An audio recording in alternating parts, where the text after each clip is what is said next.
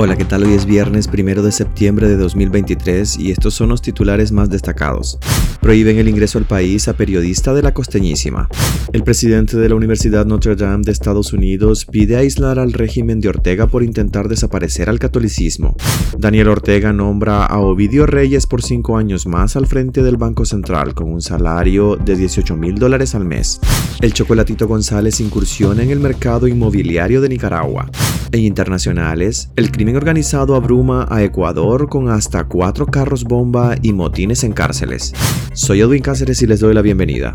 Prohíben el ingreso al país a periodista de la costeñísima. La Dirección de Migración y Extranjería prohibió la entrada a Nicaragua a la periodista Kimberly León, hija de Sergio León, el fallecido fundador de Radio La Costeñísima. La organización Alertas Libertad de Prensa Nicaragua denunció que cuando la periodista se disponía a abordar el vuelo para retornar a Nicaragua procedente de Estados Unidos, le informaron que las autoridades nicaragüenses le habían denegado la entrada. La periodista acompañó a su madre a visitar a su abuelo materno en Estados Unidos y cuando intentó abordar el avión para retornar a Nicaragua, la aerolínea le informó que el gobierno no había autorizado su ingreso. En julio pasado, el régimen de Daniel Ortega también prohibió el retorno al país al periodista Marcos Medina, cuando regresaba junto a su esposa y su hija de un viaje de Estados Unidos relacionado con la salud de la menor.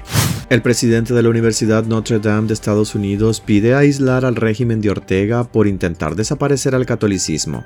John Jerkins, presidente de la Universidad Notre Dame, una de las 20 más importantes de Estados Unidos, llamó este jueves a la comunidad internacional a condenar en los términos más duros a la dictadura de Daniel Ortega tras la confiscación de la UCA y su persecución a la Iglesia Católica de Nicaragua. En un artículo de opinión publicado en el influyente diario estadounidense Washington Post, el sacerdote enumeró los principales ataques del régimen a la Iglesia en últimos cinco años, destacando el encarcelamiento de Monseñor Rolando Álvarez, el cierre de organizaciones como Caritas, la prohibición de procesiones y la nueva arremetida contra los jesuitas. Los líderes en general deberían condenar a Ortega en los términos más duros. Su régimen debería ser aislado como paria internacional por intentar desaparecer al catolicismo, la libertad de culto y la libertad de expresión, demandó el presidente de la Universidad Notre Dame. El sacerdote católico de la Congregación de la Santa Cruz insistió en que los intentos de Ortega de extinguir al catolicismo en Nicaragua ameritan la mayor y más enérgica condena. En ese sentido adelantó que como presidente de una universidad católica está especialmente interesado en reunir a líderes de universidades en oposición a esta persecución.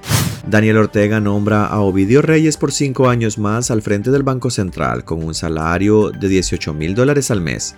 La ratificación de Ovidio Reyes fue puesta en conocimiento de la Asamblea Nacional dominada por el orteguismo para su debida ratificación. Reyes ejerce el cargo de presidente del Banco Central de Nicaragua desde enero de 2014. Fue sancionado por el Departamento del Tesoro en junio de 2021, ya que como presidente del ente emisor, colidera la implementación de la nueva Ley de Protección de los Derechos de las Personas Consumidoras y Usuarias, que podría obligar a las instituciones financieras nicaragüenses a realizar operaciones con personas designadas en Nicaragua exponiéndose al riesgo de facilitar transacciones pasibles de sanciones. Según investigaciones de Nicaragua Investiga y Conectas, el sancionado Ovidio Reyes es el funcionario de la dictadura con el salario más alto. Cobra más de 655 mil córdobas al mes, unos 18 mil dólares. Reyes, además de presidente del banco, es miembro del consejo directivo de la Superintendencia de Bancos y otras instituciones financieras.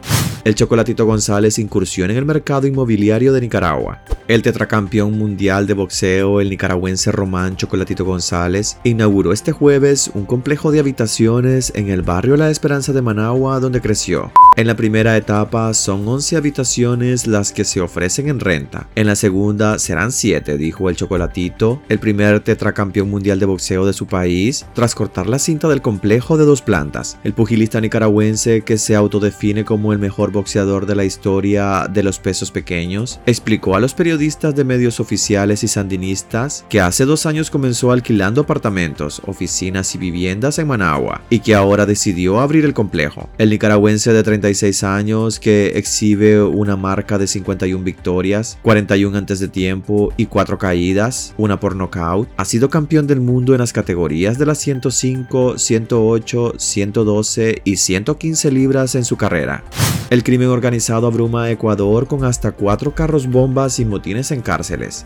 Una serie de al menos cuatro carros bombas y motines en las cárceles, donde hay policías y guardias detenidos por los presos, volvieron este jueves a prender la alarma por la situación de violencia en Ecuador, a pocos días de que concluyese la sangrienta primera vuelta de las elecciones presidenciales, con el asesinato del candidato Fernando Villavicencio. En cuestión de pocas horas, entre la noche del miércoles y la madrugada del jueves, se registraron cuatro vehículos con artefactos explosivos que acabaron calcinados sin dejar víctimas, dos de ellos en Quito y otros dos en Machala y Pasaje, dos ciudades de la sureña provincia de El Oro, fronteriza con Perú. Si bien la policía todavía investiga la relación entre los eventos de Quito y los de las otras dos ciudades, la similitud entre ellos y la coincidencia en el tiempo inclina a los investigadores a pensar en su conexión y piensan en que una banda criminal puede estar detrás de estos actos terroristas, como los ha calificado. Para la policía, tanto los carros bomba como los motines son una respuesta del crimen organizado a las intervenciones que, junto a las Fuerzas Armadas, está realizando en las prisiones para desarmar a las bandas criminales que controlan internamente los centros carcelarios del país. El mayor amotinamiento se da en la cárcel de Cuenca, donde los presos mantienen retenidos a 57 agentes, entre ellos 50 guardias carcelarios y 7 policías. Un total de 600 policías y militares permanecen desde el miércoles afuera de la prisión sin ingresar a ella.